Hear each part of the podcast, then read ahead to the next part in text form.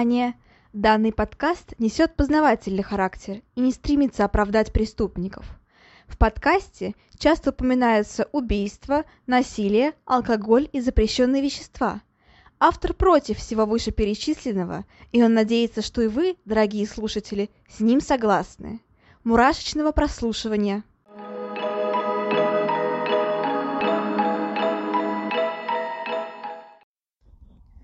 Всем привет! С вами снова Ульяна, и вы слушаете новый выпуск подкаста «Обратная сторона жизни».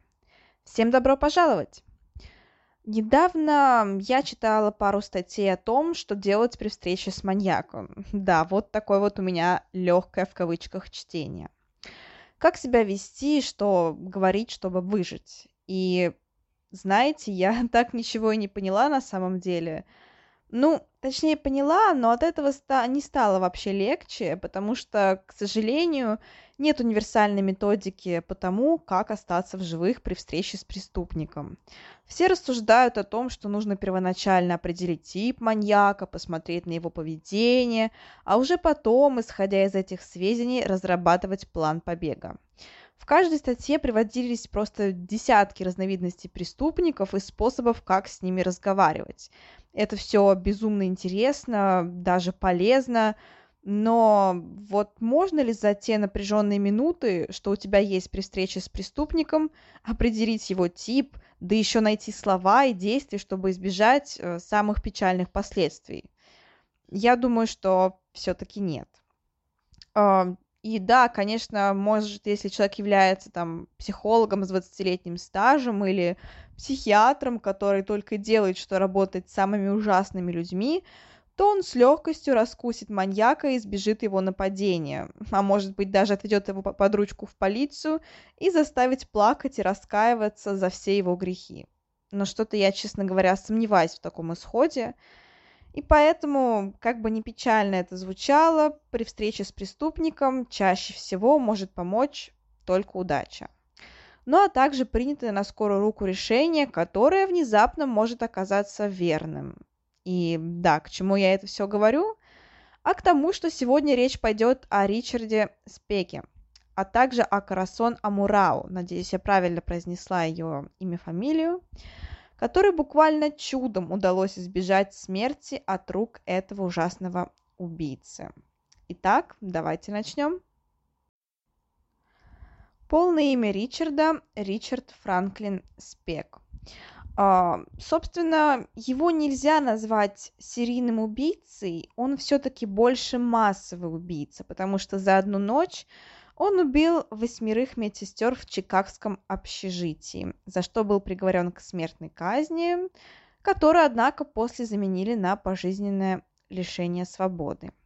Однако, помимо этого ужасного массового, э, массового убийства, он также совершил очень много краж, изнасилований и так далее. Поэтому, наверное, если бы та самая единственная выжившая медсестра не сообщил о нем в полицию, он бы мог стать еще и массовым серийным убийцей. Но давайте поговорим немножко про его детство. Оно у него насыщенное, сложное и, как у многих преступников, невероятно трудное. Он родился 6 декабря 1941 года в поселке Кирквуд. Это, собственно говоря, в США. А, он родился в семье Бенджамина Франклина Спека, да, так а, имя его отца, и Маргарет Мэри Карбо. Он рос в многодетной семье и был по счету седьмым из восьми детей. А, позже он перебрался вместе с семьей в Монмут, где там отец стал его работать упаковщиком товара.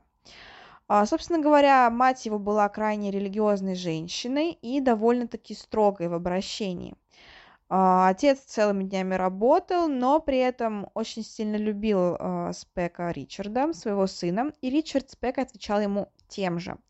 А, как говорит сам Ричард позже, это, в принципе, был его самый близкий человек, и именно с ним у него связаны самые светлые, теплые и хорошие воспоминания. Однако в жизни мальчика происходит горе. В 1947 году его отец умирает от сердечного приступа. Это накладывает огромный отпечаток на психику Спека, он не может с этим смириться. А после случается еще одно событие. В 49 году его мать выходит замуж во второй раз. При этом, несмотря на то, что она является очень религиозной женщиной, которая всеми силами выступает против алкоголя, курения и так далее, и до этого в ее семье там, муж не курил, там вроде бы сыновья, дети тоже, ну, по крайней мере, по их словам, она выходит замуж за Августа Рудольфа Линдберга. А, при этом он был полной противоположностью отца Спека, был тираном, крайне ленивым тираном и, кроме того, очень много употреблял алкоголя. Он почти не работал, постоянно всех гнобил, унижал и так далее. Понятное дело, что у Ричарда с ним складываются крайне тяжелые и напряженные отношения.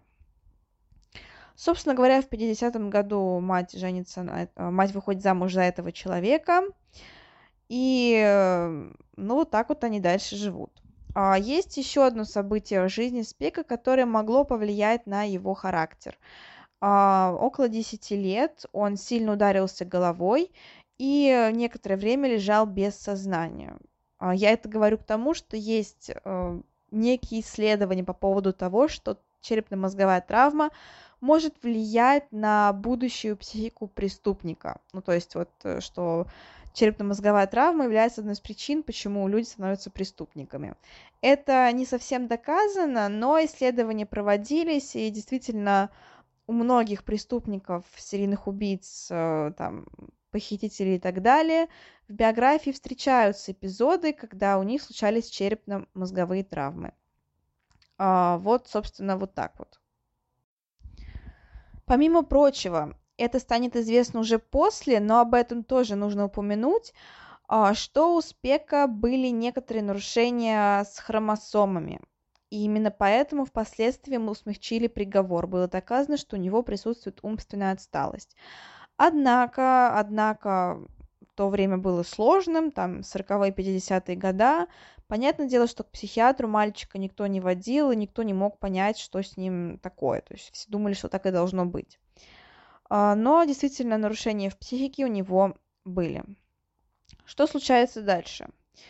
А дальше случается, собственно говоря, обычная жизнь, обучение в школе, отвратительнейшие отношения с отчимом, который несколько дней мог не приходить домой, оскорблять его мать, избивать самого Ричарда и также всячески его унижать и говорить, что он ни на что не способен. А, случается еще одна трагедия в жизни Ричарда и в жизни его семьи, потому что в 1952 году погибает его старший брат. Ему было всего лишь 23 года, его звали Роберт Спек и он погибает в автомобильной аварии. Это тоже накладывает определенный отпечаток на жизнь мальчика. Столько смертей, столько унижений. Естественно, что абсолютно нездоровая обстановка в семье делает свое дело. А, далее он поступает в старшую школу, однако буквально через год бросает ее он начинает употреблять алкоголь, э, и при этом это доходит до того, что он напивается буквально каждый день и становится, можно сказать, даже ну, алкоголиком, фактически так и есть. А, происходит его первый арест, эм, и в течение последующих нескольких лет он еще много раз будет задерживаться полицией за различные мелкие преступления, типа там краж, еще чего-то. А, в основном, конечно, все свои преступления он совершает в нетрезвом виде. Что касается его личной жизни. А, у многих преступников, серийных убийц и так далее есть с этим огромные проблемы, но, в принципе, к Ричарду это не относится. У него все в порядке с, так скажем, мужской анатомией. И в 20 лет он знакомится с Ширли Аннет Малон, которой на тот момент было всего лишь 15 лет – и буквально через несколько недель после знакомства она беременеет. Поэтому Ричарду приходится э, жениться на ней, э, и вот буквально в январе 1962 года они женятся. А, но при этом отношения у них также не складываются. Да, у них рождается дочь Робби Линспек, но при этом отношения с женой с дочерью очень плохие, натянутые. Ричард, э, так же, как и его отчим, всячески унижает свою молодую супругу, гнобит ее, и, собственно говоря, отношения у них, правда, отвратительные. А, помимо прочего, он также а, подвергается несколько раз аресту, и 16 сентября 1963 года даже был приговорен к трем годам тюрьмы э, за кражу. Однако был условно-досрочно освобожден через полтора года. Вот такая вот у него жизнь. А дальше начинаются более серьезные преступления, и, так скажем, его преступная деятельность начинает постепенно нарастать, нарастать и еще раз нарастать. А, Все становится жестче, критичнее и так далее. 9 января 1965 года а, он совершает вооруженное нападение на женщину около ее дома. Женщина сопротивляется, сильно кричит, и Ричард Спек пугается и убегает. Однако а, приезжает полиция и задерживает Спека. Его приговаривают к 16 месяцам заключения, однако отпускают гораздо раньше, уже 2 июля 1965 года, то есть буквально через полгода после заключения. А, потому что там происходит какая-то путаница с документами, что-то там мешают и так далее, и поэтому Ричарду Спеку удается выйти раньше. Далее происходит еще несколько преступлений, еще несколько задержаний, а, но, в общем-то, пока что сведений об убийствах нет. Что происходит дальше? 3 апреля 1966 года он проникает в дом а, Виргил, Виргил Харрис. А, это, собственно, пожилая женщина. Он насилует ее, избивает, связывает, крадет, э, крадет деньги и скрывается. Однако за это преступление он э, ну, не задержан, э, его не, не могут никак поймать. Далее Ричард Спек находит более-менее работу, которая ему даже немножко нравится. 25 апреля 1966 года он идет учеником моряка на флот. А, я на самом деле не понимаю, каким образом у него это получается, учитывая, что у него столько переходов в полицию, столько задержаний, как он умудряется подделать все справки о том, что он абсолютно здоров, о том, что он чист и так далее, я не понимаю. Опять же, ведь работа на судне это работа, ну, в относительно замкнутом пространстве, потому что, ну, ты с него никуда не уйдешь, только вот на глубину, так скажем. То есть кругом море, кругом э, судно, кругом люди, при этом, ну, типа, тебе с ними тоже приходится жить и работать очень долгое время.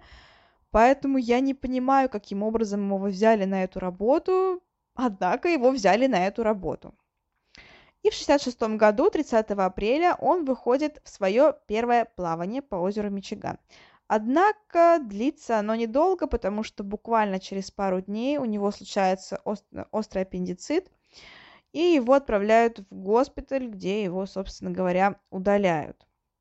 А, после удаления аппендицита он возвращается а, из больницы на корабль, но уже, а, опять же, через несколько дней, 14 июля, июня 1966 года, он устраивает драку. Опять же, он напивается, начинает дебоширить, и поэтому его высаживают на острове Святого Эльма.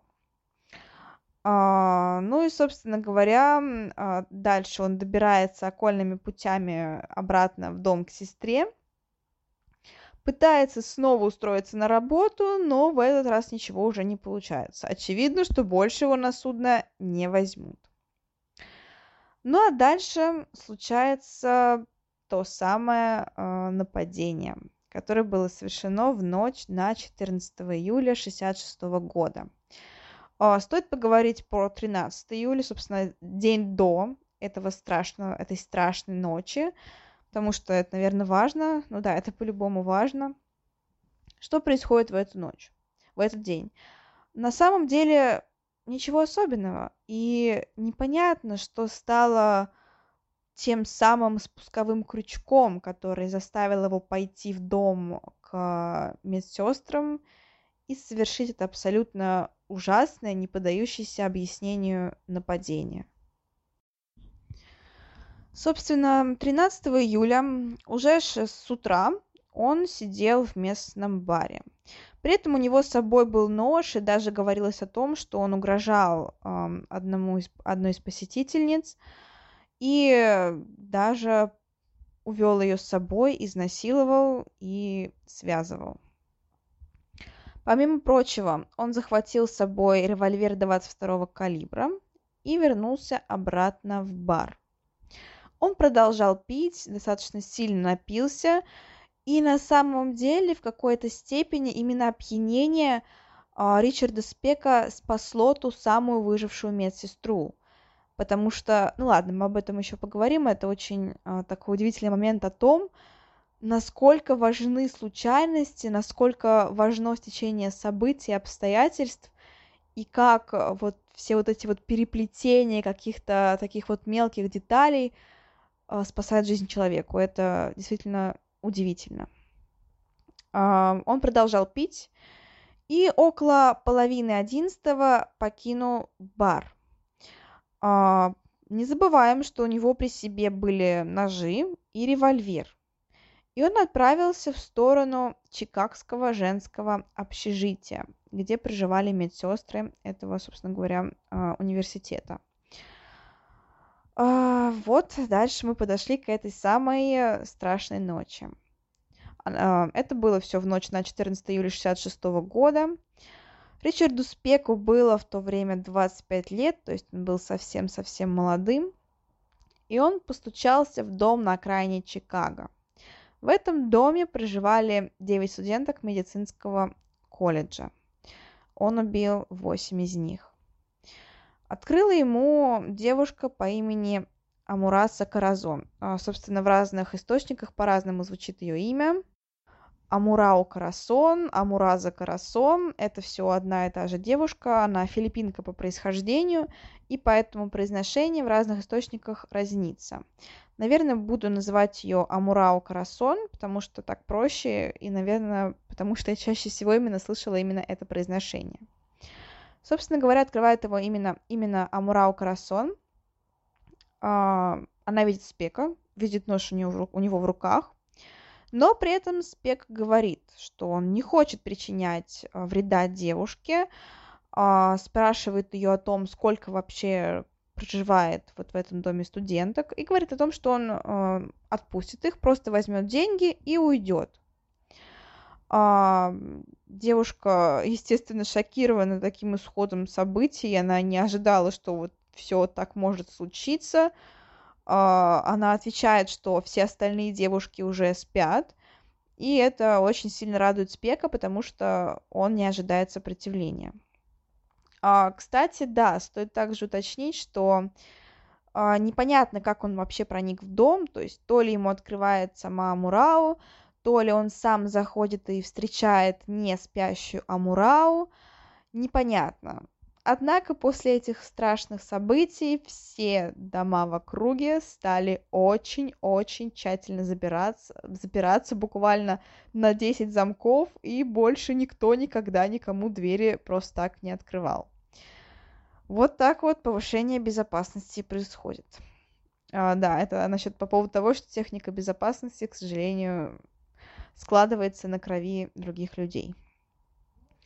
Но что происходит дальше? А, дальше Спек собирает э, спящих, собирает э, девушек в одной комнате, он их будет. И девушки тоже ошарашены, они не понимают, что происходит, поэтому спокойно идут э, за Спеком. Они в полусне, они замедленные, они вообще ну, в полном непонимании того, что творится. А, спек их связывает без сопротивления, никто даже не пытается это сделать. Также он связывает и Амурау, а, да, в общем-то всех. И спрашивает, где они хранят деньги. Естественно, девушки указывают на место, где хранятся эти самые деньги. Однако, вопреки своим э, словам, Ричард не уходит после того, как похищает деньги. Он подходит к одной из студенток, развязывает ее и уводит прочь из комнаты. Далее происходит убийство. Это становится понятно всем. Амурао первое соображает, что нужно что-то делать и говорит своим подругам о том, что нужно сопротивляться, нужно пытаться освободиться, нужно оказать ему сопротивление. Она понимает, что Спек сильно пьян, и он один. Да, у него есть револьвер, да, у него есть оружие, но он один, и он сильно пьян. И он, очевидно, не понимает, что творит сам. Поэтому она говорит о том, что нужно сопротивляться, нужно пытаться освободиться, нужно спасать собственные жизни – Однако другие девушки с ней не соглашаются. Это их роковая ошибка, и опять же непонятно, почему они это сделали. А, есть версия о том, что у них, а, что они попытались, они хотели переубедить Спека, так скажем, использовав психологию, то есть буквально попытаться его разжалобить, все такое, Однако это была в корне неверная техника, потому что Спек был вообще в бессознательном состоянии, он был абсолютно пьян и сам, ну, фактически не ведал, что творит. Он действовал на просто жестокости, злости и вот э, жажде крови, так скажем. И он не относился к тем убийцам, которых можно заставить видеть в жертве человека. Однако девушки этого не поняли и посчитали, что самой верной методикой будет являться переубедить его их убивать. Это не сработало. Собственно говоря, а, дальше Спек обратно вошел в комнату к девушкам, отвязал вторую и увел ее. Так происходило раз за разом. В это время Амурау поняла, что никакой помощи со стороны подруг она не дождется, она умудрилась а, перевернуться, буквально связанная, и закатиться под кровать. Там она прижалась к самой стенке и лежала, не шевелясь и буквально не дыша очень много часов, пока Спек убивал девушек одну за другой. Что он с ними делал? А, далее, да, последует, э, наверное, не самое приятное описание, поэтому Можете, кому неприятно слушать, перевернуть секунд, наверное, на 30 э, э, подкаст. Те, кто хочет остаться, оставайтесь. Первую девушку он душит э, обрывком простыни, которой она была связана. А вторую по имени Сюзанна Фарис он, э, собственно говоря, терзает ножом. Было выяснено, что он нанес ей 9 ножевых ранений в разные части тела девушка была буквально изуродована. Третью, как и первый, по имени Патриция Матушек, он также душит. Четвертую а, убивает одним ударом в сердце. Пятую, пять, а, пятью ножевым уда- ножевыми ударами. А, ее зовут Мари Энн Джордан. Джордан. Шестую, шестую он перерезает горло а, седьмую. Седьмую он душит, однако позднее, уже после ее смерти, он также несколько раз э, наносит ей удары ножом. А, восьмую девушку э, он с восьмой девушкой он поступает точно так же, как и с седьмой. А, собственно говоря, у одной из девушек также были найдены признаки изнасилования, остальных он насиловать не стал. При этом никаких звуков, никаких, никакого сопротивления оказано не было.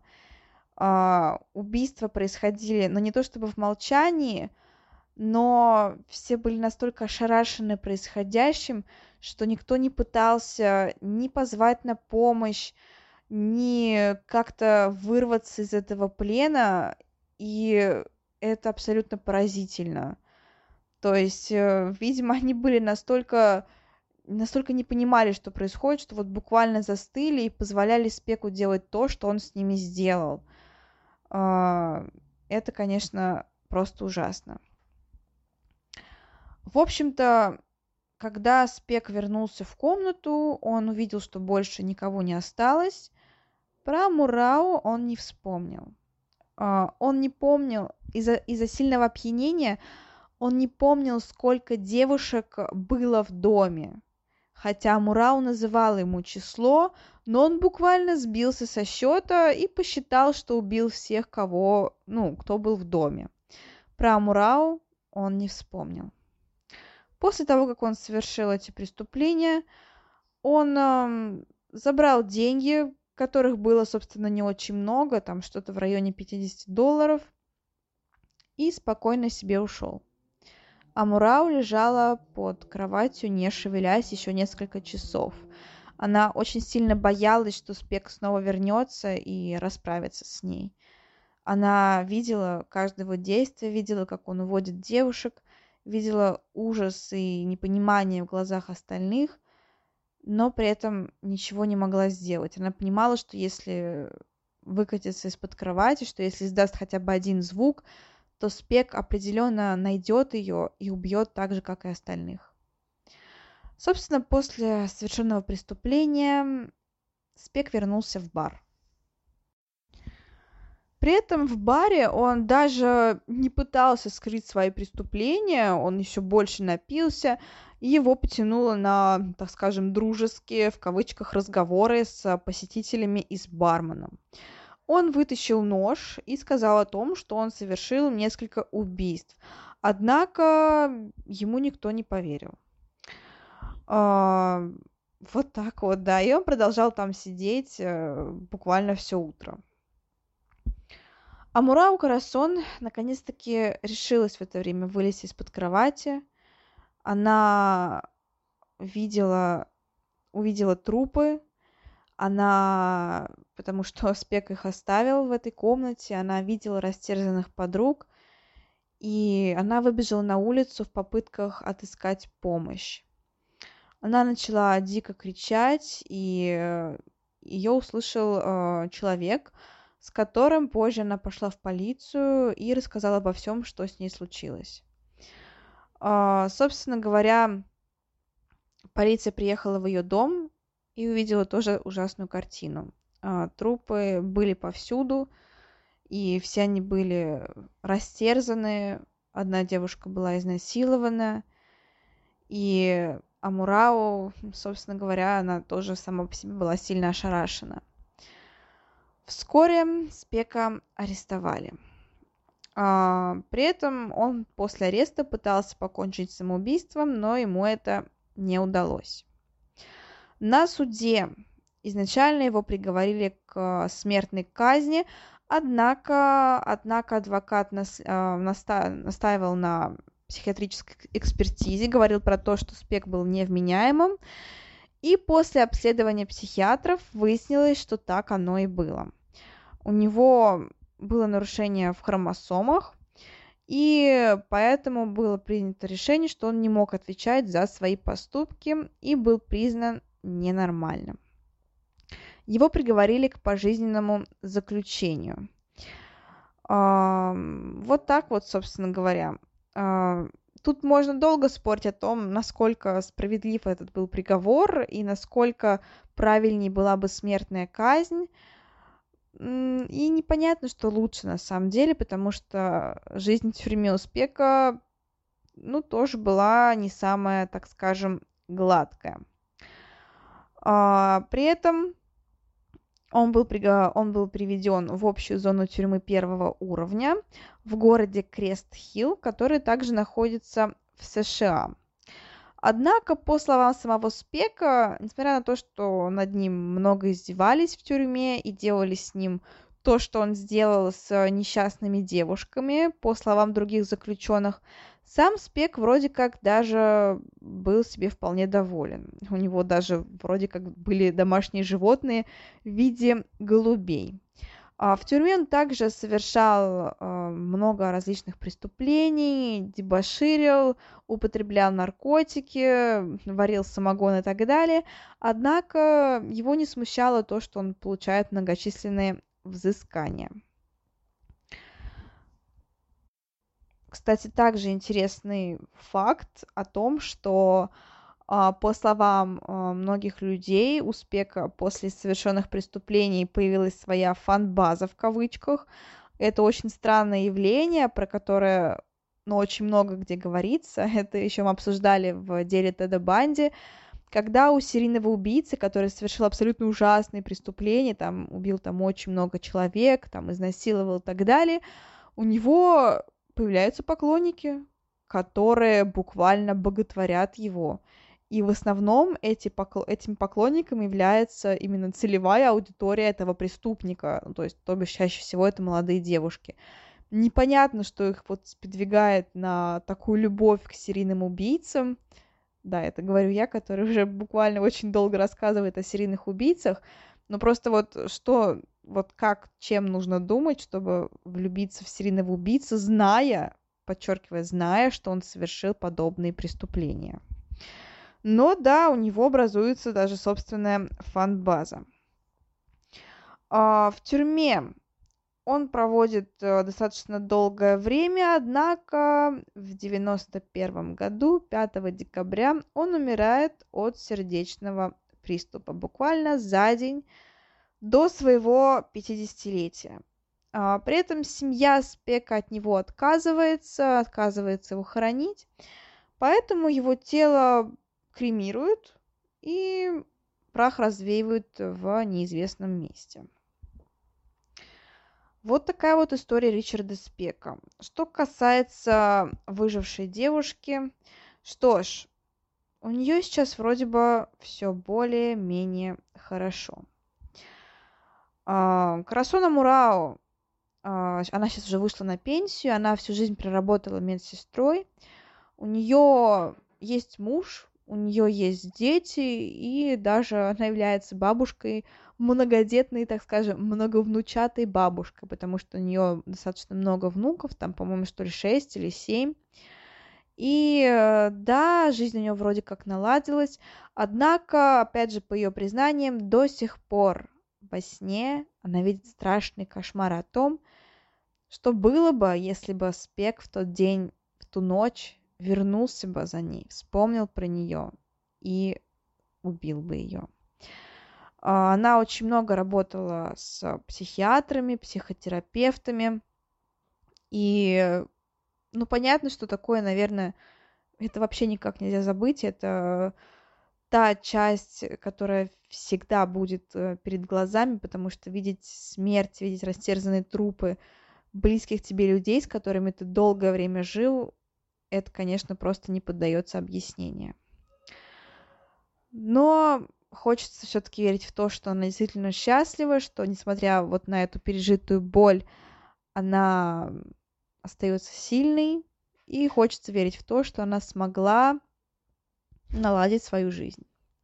Вот такая вот история про случайное стечение обстоятельств, про пьянство, которое внезапно спасло жизнь одному человеку, и про то, какими удивительными бывают повороты судьбы, стечение обстоятельств и так далее. Ну а на этом все. А, всем спасибо за прослушивание. Возвращайтесь на следующей неделе за новой порцией кошмаров. А, ну и пускай ваша жизнь а, будет спокойной, счастливой, стабильной, а ужасы, драмы, какие-то трагедии и все прочее – случаются с вами лишь во время просмотра фильмов ужасов и прослушивания вот таких вот подкастов. Но в остальное время, как я уже сказала, живите счастливо, спокойно и стабильно. Всем еще раз спасибо, всем пока-пока. thank you